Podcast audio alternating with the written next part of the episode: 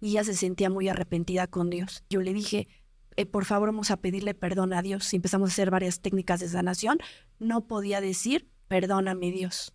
¿Por qué? No podía, no podía ni pronunciarlo. Y cerraba los ojos y me decía, es que el diablo se está riendo de mí. Lo que estaba a punto de ver le iba a impactar muchísimo.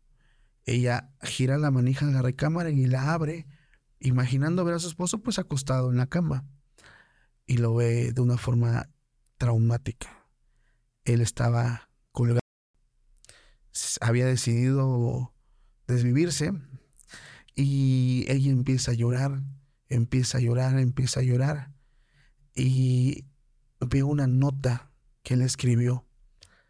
Ella al leerlo, eh, digamos que decide callar esa parte.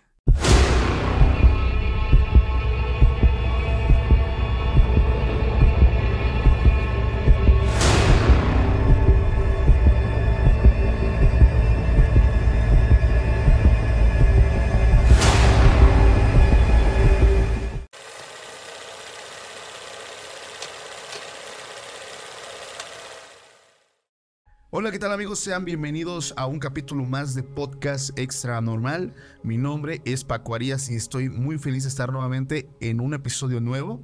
Nuevamente seguimos aquí en Ciudad de México, bien contento y agradecido de mi amigo Omar que nos ha prestado aquí sus instalaciones para hacer estas entrevistas a personas realmente que han tenido vivencias muy extraordinarias y esta vez no es la excepción. Hoy está conmigo mi amiga Victoria. ¿Cómo estás, Victoria? Hola, muy feliz de estar aquí contigo, con tus seguidores Muchísimas gracias a ti también, Omar, a ti, Paco, por abrirme las puertas de su espacio. Estoy muy contenta y muy agradecida. Gracias, Victoria. Estoy bien contento porque por ahí me platicaron acerca de ti, me dijeron lo que haces y está bastante impresionante. Familia, antes de empezar el capítulo, quiero decirles que si es la primera vez o las primeras veces que estás aquí en el canal de su servilleta, pues no olvides irte a suscribir, ahí activas la campanita para que la plataforma de YouTube pues te notifique cuando subamos nuevos capítulos apoyas el crecimiento del canal. Ya estamos a la fecha de hoy a alcanzar el medio millón de suscriptores.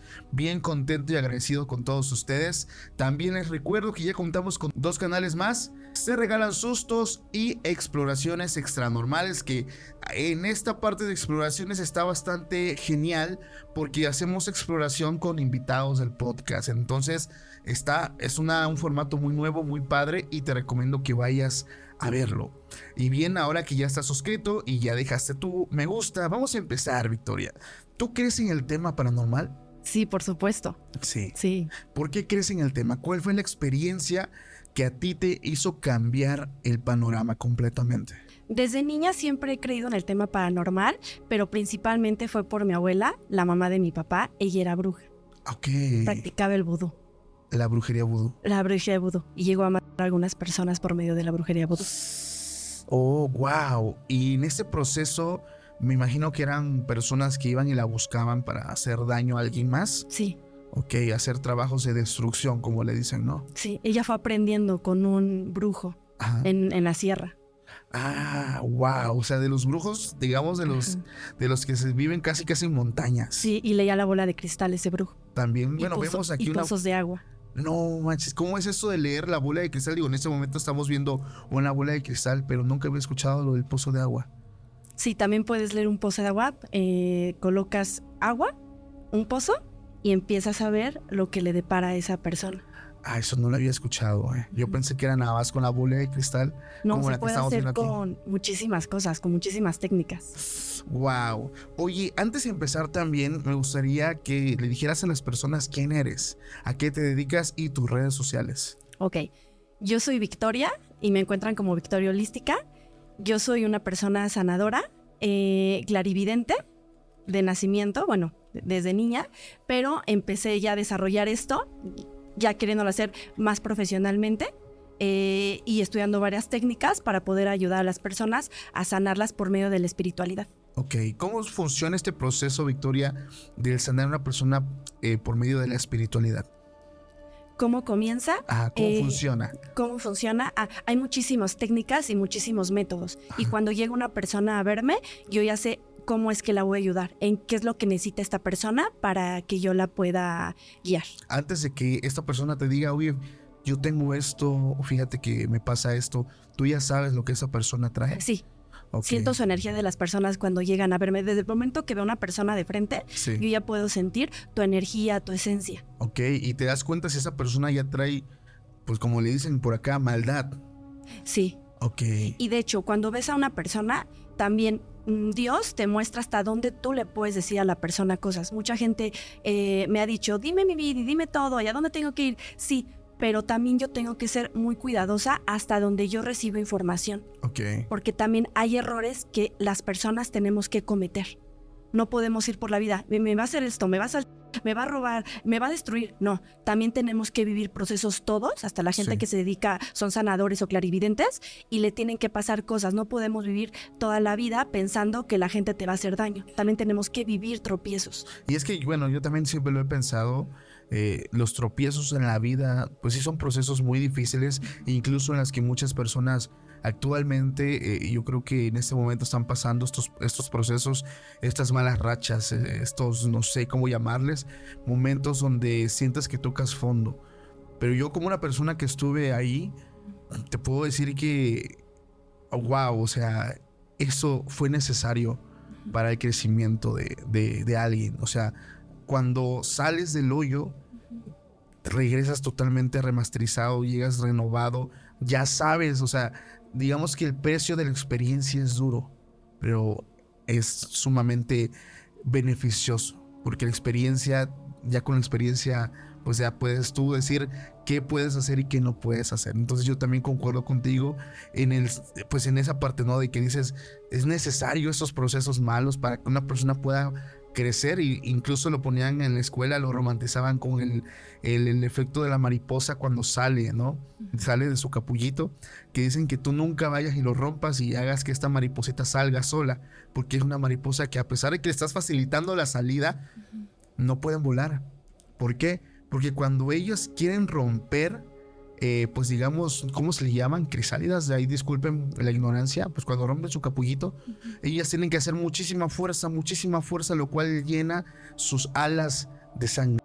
Y al salir, sus alitas pueden producir el vuelo. Pero si tú les rompes, eh, eh, pues digamos, donde ellas están ahí envueltas y ellas no tienen ese proceso de, de fuerza, de, de llevar su, su cuerpo al máximo, son son insectos que no van a poder volar. Y lo más importante, que las personas quieran sanar. Hay personas que van con sanadores y no quieren sanar. Y no es el sanador, es la persona. ¿Por qué sucede esto que la persona no quiere sanar? Mira, hubo una ocasión, bueno, ha habido varias, pero una de las más para mí como significativas, va una señora, la llevan sus hijos, ¿no? No obligada, pero le sugirieron, ¿no? Para pues, a trabajar en tema espiritual, para que se sintiera bien. Llega la señora, se siente y me dice, te quiero pedir un favor, no me sanes. Y yo, ¿por qué no quiere que la sane, señora? Dice, porque mis hijos ya no me van a querer, ya no me van a hablar, ya no me van a dar dinero, porque la señora enferma obtenía beneficios. Mm, le gustaba hacerse la mustia, como dice Para poder obtener eh, atención de sus hijos. Sí. Oye, no manches, que, qué mala onda que que haya personas así, o sea, obtienen beneficios. Tienen un beneficio. Uy, qué mala onda. En este proceso que tú has atravesado, Victoria, de ayudar a personas de diferentes cuestiones, que hace un rato pues hablábamos detrás de cámaras, quiénes son como que tus clientes frecuentes, eh, qué es lo que has atravesado, pero alguna experiencia oscura que te haya pasado en este proceso. De las experiencias más fuertes, eh, hablo en mi tema personal. Sí. Eh, en algún momento yo fui con una señora a que me sanara. Ella era santera. Ok. Y cuando yo llego a su, bueno, a su consultorio, a su espacio, ella me empezó a decir muchísimas cosas muy específicas. Tuyas. Sí, vas a tener un accidente en moto, esta persona se llama Luis, él va a morir y tú vas a quedar hasta con una marca muy grande en la cara. puedes morir y se me quedó tan marcado y aparte en ese entonces, en esos momentos, yo sí me subía con él a la moto. Mi amigo sufría alcoholismo. Ok. Bueno, eh, pasa ese accidente, sí pasó, pero yo ya no me subí a la moto. Y el amigo con el que venía mi, el amigo que, con el que venía mi amigo, él falleció. O sea, ese ibas a ser Sí, tú. sí. Cambiaste. Si esa señora no me dice eso, yo no estaría aquí platicando ahorita contigo. No manches. O sea, modificaste la realidad. Y yo estoy muy agradecido con las personas también sanadoras, eh, santeras, clarividentes, porque todas cumplen una función en la vida de cada persona. Todos llegan, todos nosotros llegamos a la vida de las personas para ayudarlas, para sanarlas, y yo apoyo a todos mis amigos sanadores, brujos. De hecho, conmigo viene mucho santero, viene mucho creyente de la Santa Muerte. Eh, vienen de todos, psicólogas, arquitectas, aeromosas, de amas de casa, mi top uno también, las psicólogas también, eh, ingenieras. O sea, yo no me cierro a atender absolutamente a nadie, porque todos necesitamos también un espacio que nos escuchen y sentir que sanamos algo de nuestra alma. Ok. Oye, qué interesante. En este lapso también que tú llevas eh, con personas, eh, platicábamos hace un momento eh, de cuestiones de personas que, que realmente incluso les da miedo contar lo que están viviendo a personas profesionales como psicólogos y prefieren venir contigo. ¿Qué sucede ahí? ¿Qué es lo que te has topado en este encuentro? Es que hay muchas personas que creen en, este, mm, en estos temas paranormales o espirituales. Y yo les he dicho, ve con un psicólogo o ve con un psiquiatra. Sí. No, no crean ellos. Ellos no me van a sanar. Tú sí me vas a sanar. ¿no? Y también deja una responsabilidad muy grande. Claro. Y, y eso que yo, los, yo las canalizo. De ve con ciertos terapeutas profesionales en la salud mental para que puedas estar bien. Pero hay gente que prefiere una brujería, prefiere que la sanes por medio de las manos o por medio de la bola de cristal o el cuenco tibetano. O sea, prefieren otro tipo de técnicas que ir con un psicólogo. Ok, y estos procesos, por ejemplo, ¿te has topado con personas que te hayan espantado con lo que te están diciendo? Porque incluso hay personas que me contabas hace un momento que te dije, espérate porque eso me gustaría más para, para grabarlo. Que personas que están atravesando algo muy oscuro, pero que no lo quieren decir a otras personas, pero a ti sí te lo dicen. Sí, me han contado cosas fuertísimas. Hubo el caso de una señora que me dijo, estoy muy arrepentida y le quiero pedir perdón a Dios, pero siento que Dios no me escucha. Y yo le digo, ¿por qué? Me dice que a ella le enseñó un brujo a hacer como una maldad, se puede decir, por medio de la brujería, Magia negra. magia negra. Ella hizo lo que el brujo le indicó y fue a, a aventarlo al mar. Y vio que la primera funcionó. Mató a un niño a un niño. a un niño. Y como vio que le funcionó, lo siguió haciendo con otras personas. Y las fue, a una le enfermó de cáncer, bueno, se enfermó de cáncer, después fue otra persona de en otro accidente y lo volvió a hacer después con otros niños, Pero porque se lo pedían o porque ella simplemente lo quería hacer. por odio, Por odio. por odio que ella tenía hacia personas. Uy, no. También por eso la gente que aprende magia tiene que tener muchísimo cuidado a manos de quien llega este tipo de, de técnicas, porque llegan a funcionar y lo puedes hacer más para tu uso personal, para causarle un daño a otra persona. Sí. Por eso es muy delicado a veces lo que la gente va aprendiendo. O sea, es fácil, eh, la gente que se dedica a, a temas de magia negra no sabe a manos de quién va a llegar y que sí funciona. Y ella se sentía muy arrepentida con Dios. Y, y de hecho, en la sesión, eh, yo le dije, eh, por favor, vamos a pedirle perdón a Dios. Y empezamos a hacer varias técnicas de sanación. No podía decir, perdóname Dios. ¿Por qué? No podía, no podía ni pronunciarlo. Y cerraba los ojos y me decía, es que el diablo se está riendo de mí. Qué fuerte. Y por más que intenté, vamos a sanar, vamos a hacer esta técnica, esta se quedó más tranquila. Pero en toda la sesión ella no pudo decir, perdóname Dios. Wow. Tú, como persona que estaba haciendo esto, ¿en algún momento te sentiste como, eh, no sé, expuesta a algo? Siempre estás expuesto en las energías de las personas. Es más, todos somos luz y sombra. Sí. Tú tienes tu luz, tú tienes tu sombra y puede que en la sombra yo me tope ahorita contigo, estás enojado y me contagias eso, aunque tú no seas una mala persona. Ok. Tú ya me contagiaste a esto. Yo cuando estoy escuchando personas, me abra todo lo que me van a decir y todo me lo consumo yo y, me, y me lo guardo. Y puede salir en una enfermedad que a rato ya me duele la cabeza, me siento mal o una semana duro sin querer hablarle a nadie. Lo Por- absorbes. sí, porque me siento muy mal o no puedo dormir. Wow. Porque me consumo todo lo que las personas me están contando. Ok, pero en este caso, por ejemplo, específico de la, de la mujer que, que prácticamente estoy tratando de entenderla, e incluso llegué a una deducción, ¿habrá hecho algún pacto satánico donde ella ya veía a este ser de oscuridad riéndose de ella, tratando pues de encomendar su vida ya en este caso a Dios, pero de, pues digamos tenía una cola que le pisaba básicamente bastante larga. Digo, meterse a eh, agredir a, niños es algo sumamente fuerte, muy triste, muy... Ay, que cuando yo... Digo, como padres, cuando eres padre, no manches, lo sientes más, sientes más la ira hacia estas personas. Eh, ¿Cómo finalizó ese proceso? ¿Se pudo, no se pudo? ¿Qué ocurrió con ella?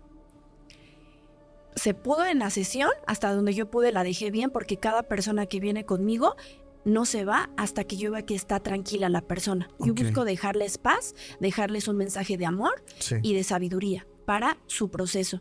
Pero también estén ellos que hagan la tarea. ¿Cómo es hacer la tarea? No volviéndolo a hacer, buscando otras técnicas, porque todos somos un equipo. ¿eh? O sea, pueden venir conmigo, pero también pueden estar tratándose psicológicamente. Todos somos, ahora sí que nos ayudamos entre todos. Ya. Fíjate que eso recuerda mucho a las palabras que, que mencionaba eh, Unicornio Negro, que una de las personas que yo entrevisté, que es el brujo mayor, que le mando un saludo, este, me decía cuando él tuvo como esta época en la que él cae en, magia negra. Y yo le decía, ¿cómo es? Y él me dice, es muy feo. Eh, o sea, entre más vas sabiendo cosas, descifrando cosas, más te quieres tú salir de ahí. Porque son cosas muy, muy fuertes. ¿Tú te has llegado a topar a personas que has, que has sanado que tengan alguna maldición hecha de magia negra? Bueno, uno de las personas que fue a verme, desde que llegó yo sentí la energía muy pesada y me decían Ouija. Y le digo, ¿tú jugaste a la Ouija? No, no, o sea, sí, pero no. Yo nada más estuve ahí, pero yo no participé. Ok. Pero a raíz de jugar a la Ouija, se me despertaron dones. Pero yo podía ver gente eh, encarnada, bueno, descarnada Ajá. Eh, ya cosas muy diabólicas. Y en la sesión eh, me viene información y le digo, es que los dones que se te desarrollaron no te los dio Dios, te los dio el diablo. Y muy probablemente eh, tú durante siete años a raíz de que te vino este don, te fue muy mal. Me dice, no me fue mal, me fue de la, de la fregada. Ya. O sea, me fue como si estuviera maldecida. O sea, y es que aquí donde volvemos al, tema de, por ejemplo, estos juegos que no son juegos, la Ouija, el hecho de, de si lo vas a hacer, de, pues la recomendación que yo siempre les he dado es no lo hagas, pero si lo tienes tantas ganas de hacerlo o probarlo, estar con alguien que te pueda guiar o, que, o que, sepa hacerlo, para, porque eh, el hacerlo es abrir un portal, o sea, estar expuesto a entidades.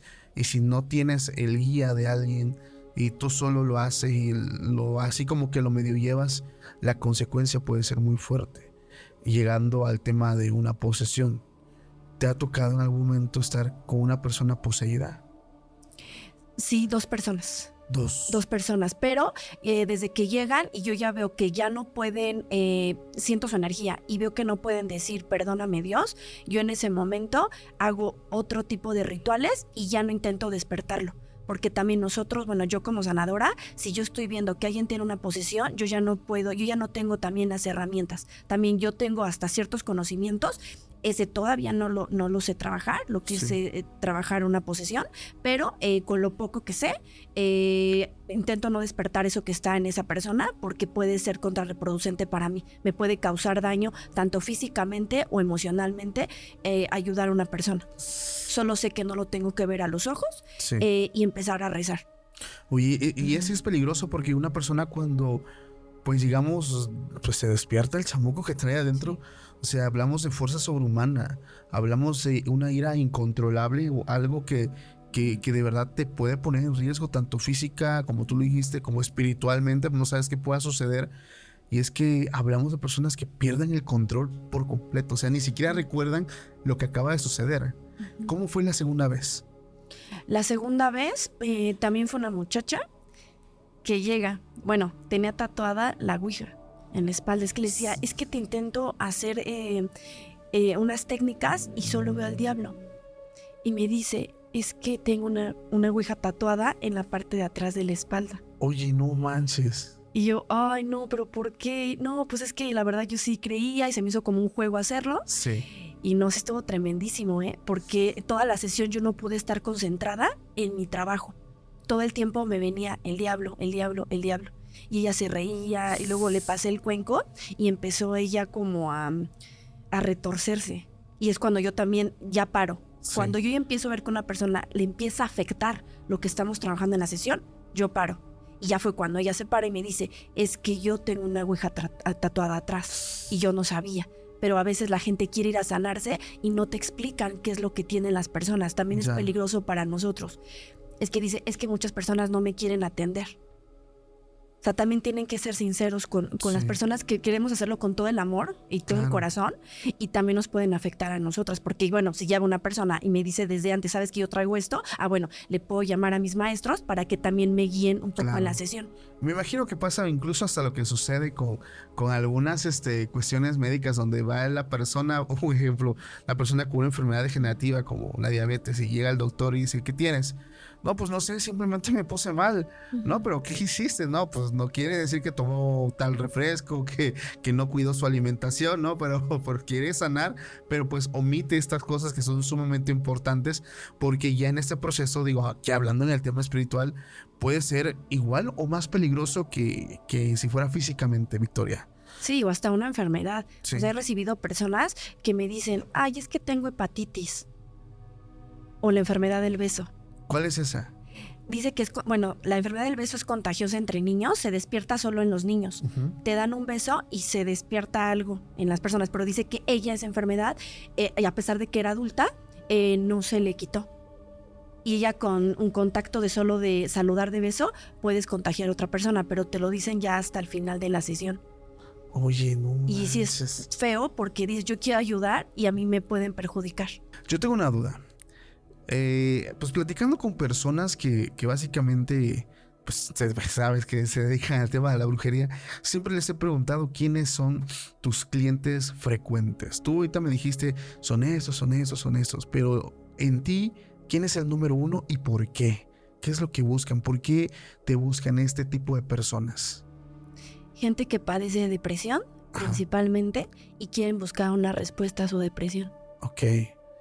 ¿Qué es lo, lo más oscuro que te has topado en este proceso de personas que ya traen ese trastorno? gente que me ha llamado, eh, algunos eh, usuarios, pacientes, y me dice, me quiero suicidar en la madrugada, y me llaman. Por favor, impide que no lo hagan. Entonces ya son cosas súper fuertes que tienes que aprender cómo a controlar, porque también yo soy un ser humano y pues, Claro. pues siento feo. Digo, "Ay, Claro. ¿cómo le hago? ¿Cómo los ayudo? Yo ya ayudé en lo que pude en el tema Sí. espiritual, pero no puedo yo transportarme a su casa a poderlo salvar, Claro. de que no quieran quitarse la vida. Ha habido personas y me he topado, por ejemplo, Victoria, quiero contarte esta anécdota que es muy corta. Eh, precisamente esto que sucede, una vez pasó algo bien raro. Había una familia que estaba el papá, sus dos hijos, su esposa. Una familia que aparentemente, pues todo muy bien. eh, tenían, pues digamos, un estatus económico bueno.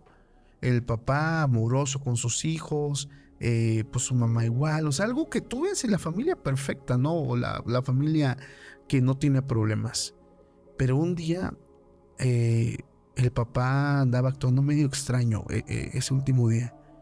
Y llega su esposa del trabajo, el papá llegaba, el esposo llegaba antes del trabajo en la casa y él hacía algunas labores del hogar, digo, era de los, de los, hombres que ayudaba mucho a su esposa, ¿no? De que se ve de sucios, los lavaba y cosas así.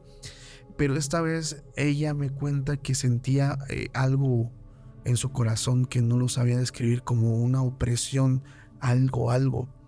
Entonces entró a la casa y ya sabía que su esposo estaba o en la cocina o en la sala o viendo la tele o haciendo algo y hola mi amor, este, ¿cómo te fue?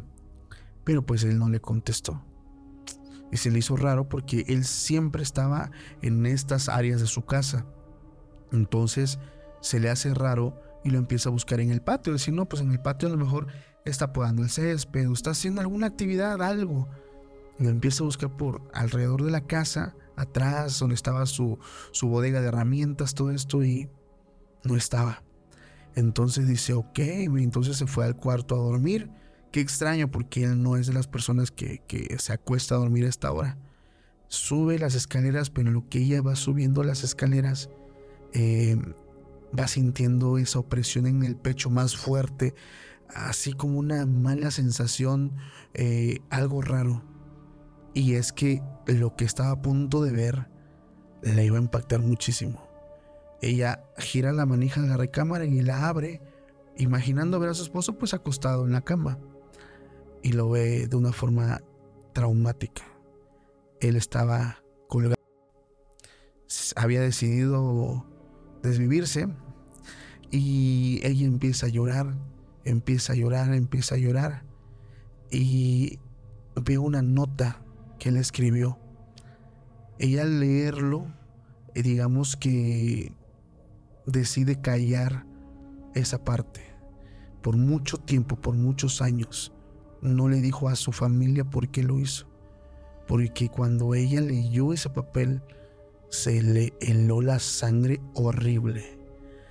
Eh, a los niños les tuvo que mentir de cómo fue para ellos su papá partió de esta vida por un paro cardíaco y así quedó eran niños pequeños que todavía pues no tenían como que la, digamos, el discernimiento o la inteligencia o algo ¿no? de saber qué había ocurrido.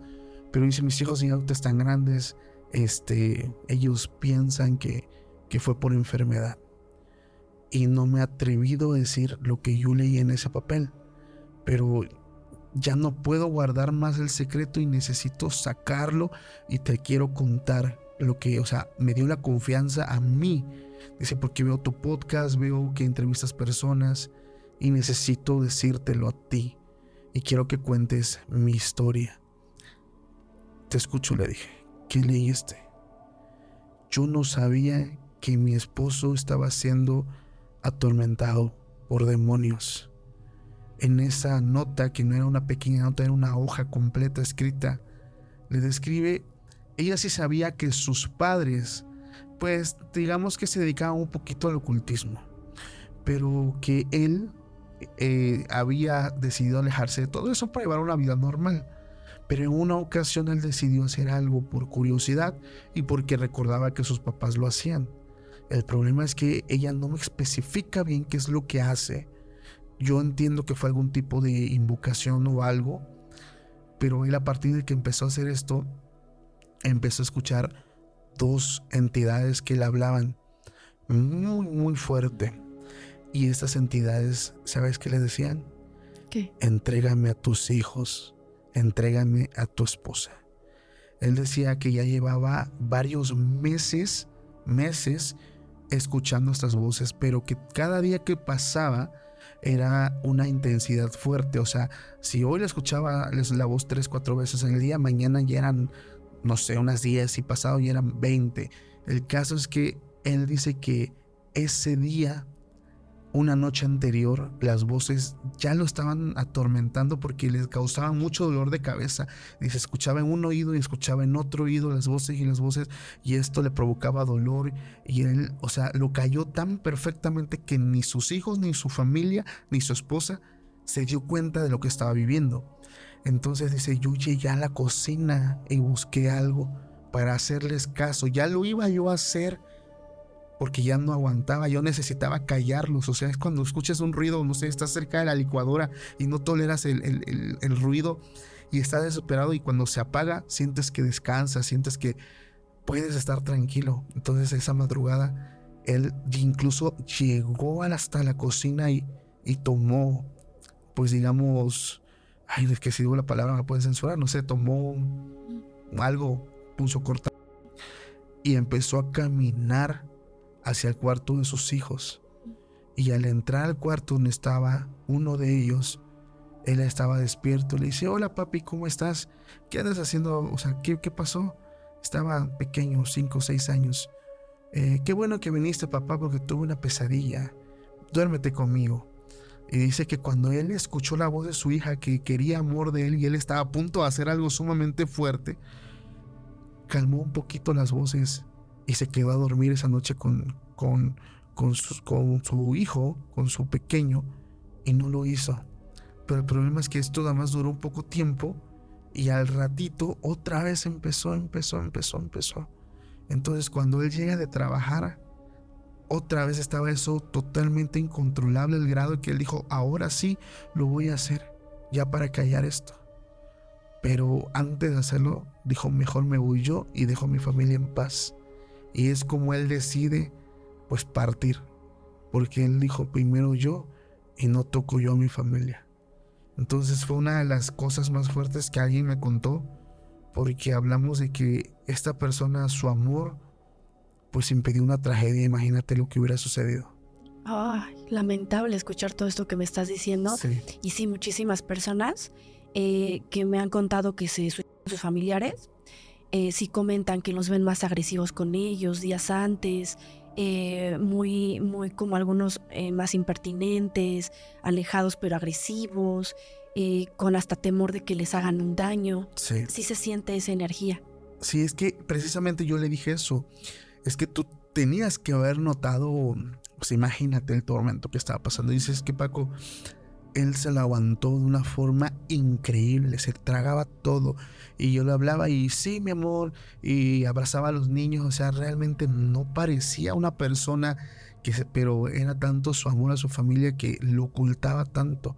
Pero sí estuvo tentado a hacerlo porque ya no aguantaba pues este martirio. Pero pues la decisión que él tomó fue, me voy yo y dejo a mi familia en paz. 35 años este varón impresionante. Eh, y a lo que voy en esto, ¿por qué sucede esto, Victoria? ¿Qué, pasa, por ejemplo, en el caso del que, que pudo haber hecho, que pudo haber terminado, pues en esta parte de la situación de la historia? Es que no sabemos si son karmas de él mismo de otras vidas o karmas de sus padres.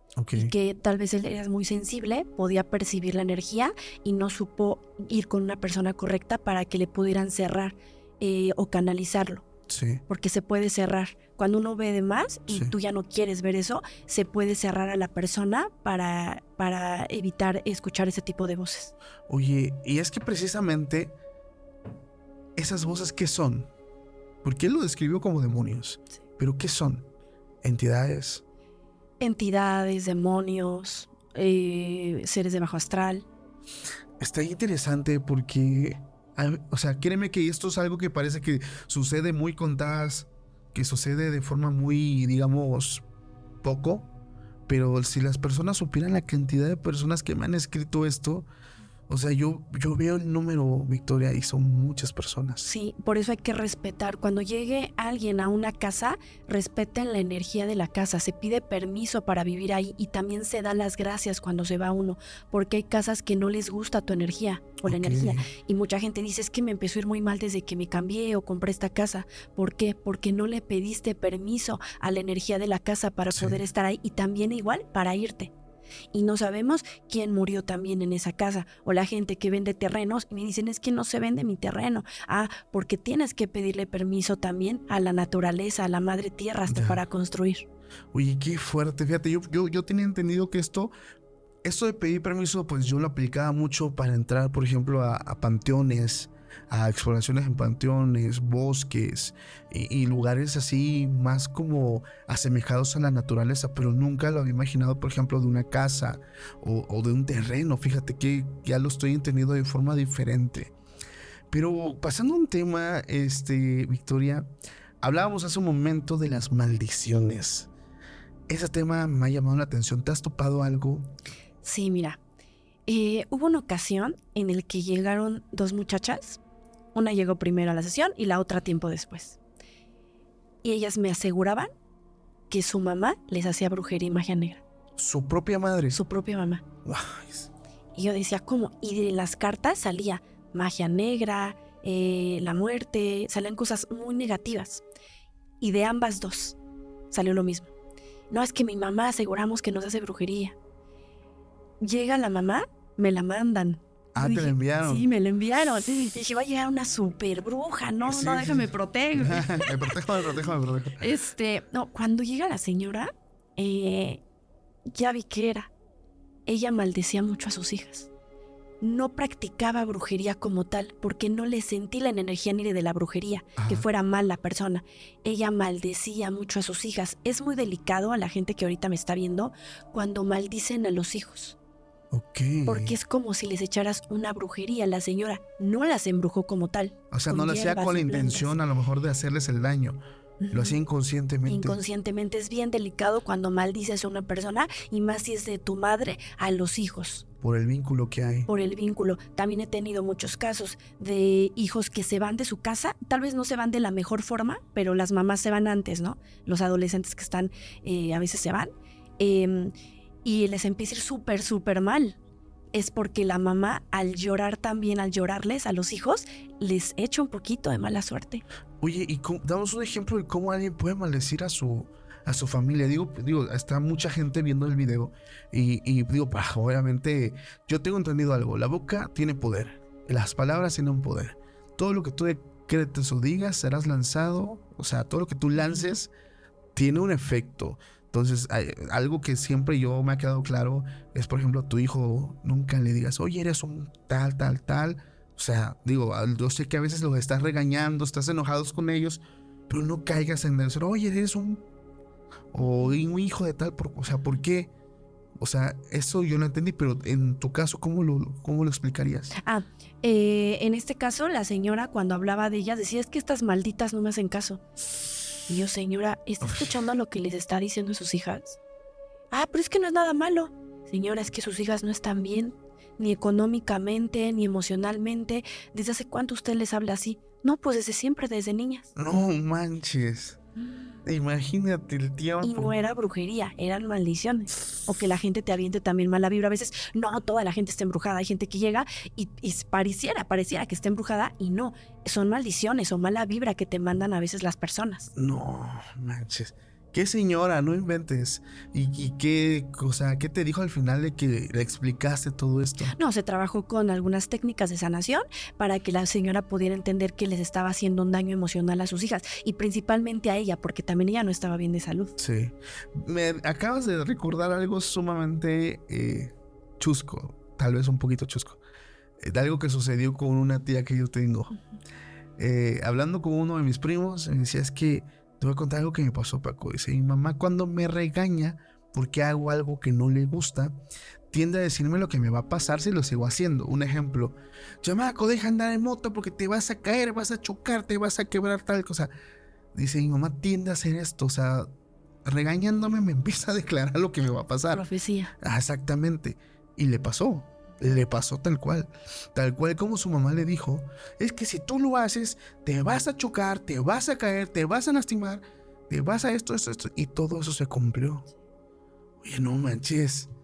O sea, hay que cuidar mucho lo que hablamos. Y todos, Sí, todos, todos tenemos el poder eh, o de bendecir O de o maldecir. también de maldecir y fijarnos qué es lo que sale de nuestra boca, qué es lo que le decimos a una persona. Al menos yo cuando llegan a mis sesiones intento ser lo más eh, prudente, eh, asertiva posible para no dañar hasta las emociones de una persona. O sea, Sí. uno tiene que tener cuidado en qué le dices a alguien y cómo decírselo, de un accidente, alguna muerte para no afectar emocionalmente a esa persona y esa persona ya llega mal y tú le dices cosas más feas, imagínate lo que puedes ocasionar en esta persona. Qué fuerte, oye. Ah, ahorita dijiste una palabra que me llama la atención, las profecías. ¿Qué sabes tú de las profecías? O de las personas que lanzan palabras proféticas y se cumplen. Eso es un tema que a mí me interesa mucho. Hay gente que ya nace, que nace, eh, Dios le da el don, ¿no? De la clarividencia, de poder ver eh, profecías que van a cumplir a nivel mundial eh, o solo a, a distancias eh, pequeñas. Sí, ok. ¿Y estas personas pueden practicar esto tanto para lo malo como para lo bueno? ¿O solamente aunque Dios le haya dado el don, nada más para lo bueno? Es lo que les va llegando. Eh, Son cosas que a ellos les van llegando la información y es hasta donde Dios o eh, la gente que ellos canalizan, puede ser Sí. seres de luz, ángeles, les muestran. O también pueden ser este también eh, demonios. Demonios. Sí, hay gente que sí le, le dictan eh, otro tipo de entidades las cosas. Hay algo que tengo muchísima duda, Victoria, y es que igual lo platicábamos hace un momento, este, antes de iniciar. El tema de los duendes. ¿Cómo es tu acercamiento con estos seres? Ellos, si se quieren comunicar conmigo, yo les doy la entrada, pero también hay unos que son recelosos y que tienes que respetar también si no quieren hablar contigo o no quieren estar en tu casa. Hay que respetar, siempre hay que ser muy asertivos con las hadas, los duendes. No nada más son muñecos a simple vista, Claro. son seres que, toma- seres que toman energía y toman vida y hay que respetar su esencia. Ok, me decías que tú has podido hablar con ellos. Cuéntame de alguna situación donde hayas hablado con, con uno de estos duendes porque ¿qué es lo que te dicen? Mira, por ejemplo, eh, tengo una clienta que es coleccionista de duendes y ella tiene ahorita un caso legal. eh, Un caso legal. Un caso legal. Ok, Está en otro país. Eh, ella agarra y me dice, ¿sabes qué? Las cosas creo que no van bien, no sé si va- voy a tener algún problemas, problemas un poco delicados con esta situación. Y le digo, "Mm, tú tienes duendes, porque cuando ella se conecta yo no veo ningún duende. Le digo, tú tienes duendes, ¿dónde están? Dice, ¿cómo sabes? Dice, yo colecciono duendes, tengo más de 200 duendes. 200. Y le digo, oh, dice, pero a mí no me espantan, no nada. Dice, ya a mí me Sí. quieren mucho, yo los quiero mucho ellos. Le digo, bueno, dice uno de tus duendes que tú te llevaste un duende a la, al juicio, pero que te tienes que llevar a los dos, a su mejor amigo que está vestido de verde. Me dice, ¿cómo sabes eso? Yo me llevé a mi duende para que me diera suerte. Sí. Le digo, no, llévate al otro para que entren en los pensamientos de las personas. Ellos se conectan también, pueden entrar al pensamiento de una persona para cambiar un poco tu, eh, como el destino. Ok. Los duendes pueden ayudar a una persona me también. encantan. Sí, encantan a las personas para que se puedan equivocar. Bueno, desde que se llevan los duen- dos duendes, dice que han tenido atrasos en su juicio, No, man. pero ella se los lleva en la bolsa. Pero ¿cómo es que tú los escuchas? Solo siento su energía. Me dicen, dile esto, háblale de esto, coméntale esto, ¿por qué hace esto? Que me regale esto. Sí. ellos también quieren cosas, pero a veces ellos con sus problemas no pueden llegar a percibir, no toda la gente los percibe, pero ellos también necesitan cosas, son seres. Oh, ya. Y estos duendes, este, Victoria, ¿las personas lo pueden ocupar, ocupar para hacer cosas malas? Sí, depende también el duende, la personalidad que tenga el duende. También es mucho de personalidad, así como las personas, ellos también tienen su esencia y su energía. Ok. ¿Y, qué, ¿Y como para qué lo puede ocupar una persona de una forma negativa? No sé, algún ejemplo, algún caso que conozcas. Eh, en formas negativas pueden enfermar a una persona, También lo pueden hacer. pueden enfermar a una persona o también eh, provocarle depresión. Híjole. es El duende que- se mete en sus pensamientos. Sí, empieza a trabajarlo internamente. Por eso hay que tener cuidado, la gente que tiene duendes y elfos, hay que hablar con ellos, hay que invitarlos a la casa a estar, eh, respetarles también su espacio y dejarles un espacio específico con monedas, dulces y decirles, esto es tuyo, no toques mi dinero, no toques mis cosas, esto te pertenece, eres bienvenido, no enfermes a mi familia y no nos quites nuestro dinero, porque a ellos les gusta el oro, les gusta el dinero. O sea, entonces una persona, es- podemos decir que si llevan estas, eh, no sé, esas figuras a su casa, puede haber un pequeño riesgo si la personalidad de, pues, de uno de ellos o de eso que llevó a su casa no es tan, a lo mejor tan amigable. Puede estar en riesgo la persona. Sí, porque ellas están en una casa, estos objetos, o en una tienda, Ajá. y tú los estás moviendo de casa. Hay que tener mucho respeto también con ellos, porque los estás invitando a otra casa a estar cuando ellos tal vez eran felices donde estaban. Sí. Y es, ¿por qué me traes aquí? ¿Por qué me ignoras? Yo era feliz donde estaba, hay que Claro. pedirles permiso. Mucha gente que me llama me dicen, es que me fue muy mal cuando empecé a tener al duende, como seis meses de rachas de dinero, de salud, eh, o no podían ni pagar la renta. Y es por eso, porque a los duendes no se les habló. Ya.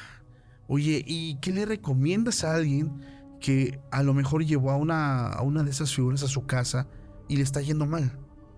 ¿Qué le recomiendas? que les den un objeto, les den, principalmente ellos les gustan los cofres, Ajá. que tengan dinero, cuarzos, pero hablarles y especificarles, este es tu dinero, estos son tus objetos y tus juguetes, mis cosas no las toques, cuídalas, tú estás para cuidarme, para guiarme, no estás para hacerme ningún mal, eres bienvenido en mi hogar, Ok. pero no me provoques enfermedades, no me provoques eh, pérdidas económicas.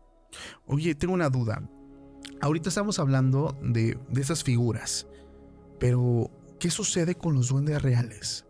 Los duendes espirituales, los duendes que muchas personas, bueno, de donde yo soy, eh, ahí hay un tipo de duende que se le conoce como chaneque. No sé si ya los has escuchado. Sí. ¿Qué sabes de ellos? Ellos, ah, bueno, para empezar, a la gente que se le aparecen no es a cualquier persona, ¿eh? No. También los duendes, todo lo que veas tú eh, visible, que puede ser algo extraño a Sí. nosotros ojos, eh, ellos te permiten que tú los puedas ver. Tú eres la persona elegida para que los veas. Ok. Te eligen para verlos, algo te quieren comunicar. Si ellos se dejan ver, es porque algo te quieren comunicar. Sí. Es que recuerdo mucho, eh, y la gente no va a dejar mentir, hace algunos meses estuvo conmigo mi amiga Eli, que es de allá donde yo soy, pero ella eh, vino aquí a una parte de, no recuerdo, de más o menos del centro de- del país. Y ella dice que llegó a una casa de unos tíos que desde que entró la casa era pesada.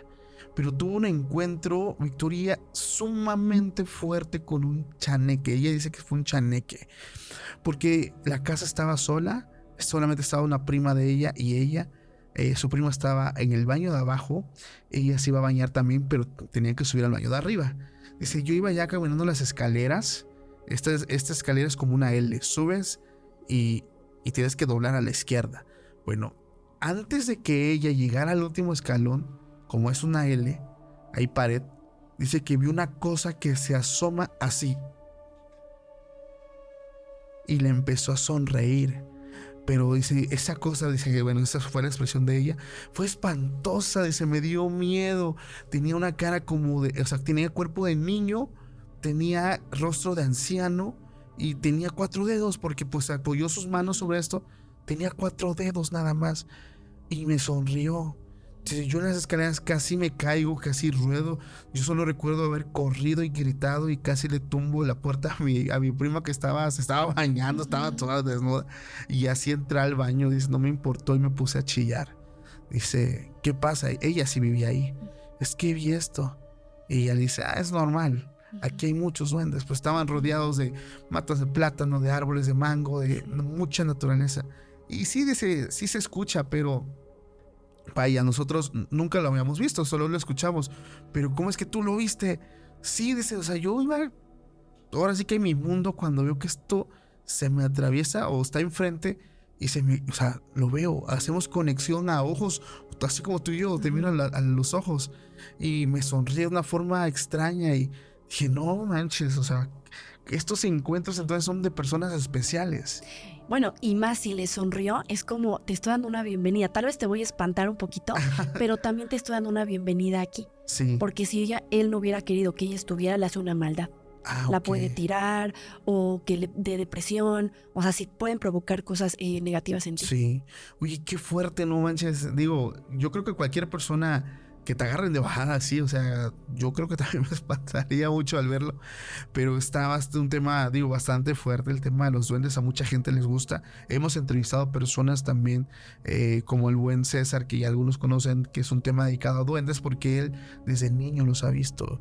Y dice que escuchaba cómo hablan. Y yo le decía, ¿cómo hablan? Y es que dice, son como vocecitas que se escuchan como cuchichi, como... O sea, así se comunican. Sí. Y él dice, y los veo y no me dan miedo porque desde niño los he visto. Y ya incluso hasta siento que me cuidan porque me siguen, me Sí. dice.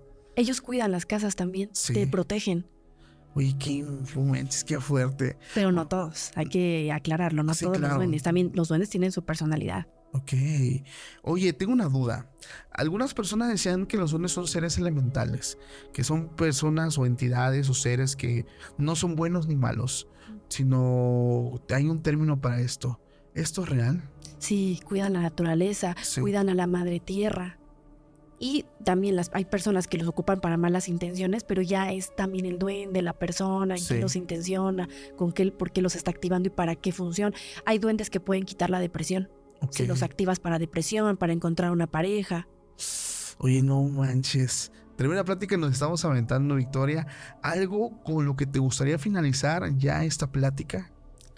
Mm, eh, bueno, yo solo quiero aclarar que todas las personas que están en el tema espiritual y buscan ayuda de gente como nosotros, que nos estamos preparando y siempre nos vamos a seguir preparando, nunca, uno Sí. nunca termina de aprender. En esto siempre hay más y aprender para poder ayudar a las personas y que siempre lleguen las personas y que tú sepas nuevas técnicas, nuevas herramientas para poder eh, ayudar a las personas a sanarlas. Ok, tremendo. La verdad, gracias por este capítulo que nos acabas de regalar, Victoria.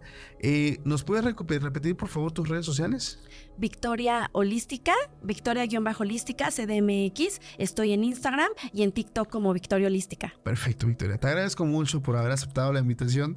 Eh, estoy bien contento, digo, de que hayas venido, nos hayas compartido acerca de tus experiencias, tu, tu trabajo, porque a veces son cuestiones pues bastante fuertes. A veces son, hay personas que son un poquito celosas con la información y yo agradezco mucho a las personas que vienen y nos comparten, nos abren su corazón y nos comparten pues su trabajo. Nuevamente muchísimas gracias y familia, gracias también a todos los que llegaron hasta el final. De verdad es que me la pasé súper bien y no olviden que los vemos en un próximo video. Pásenla bonito. Hasta la próxima. Bye.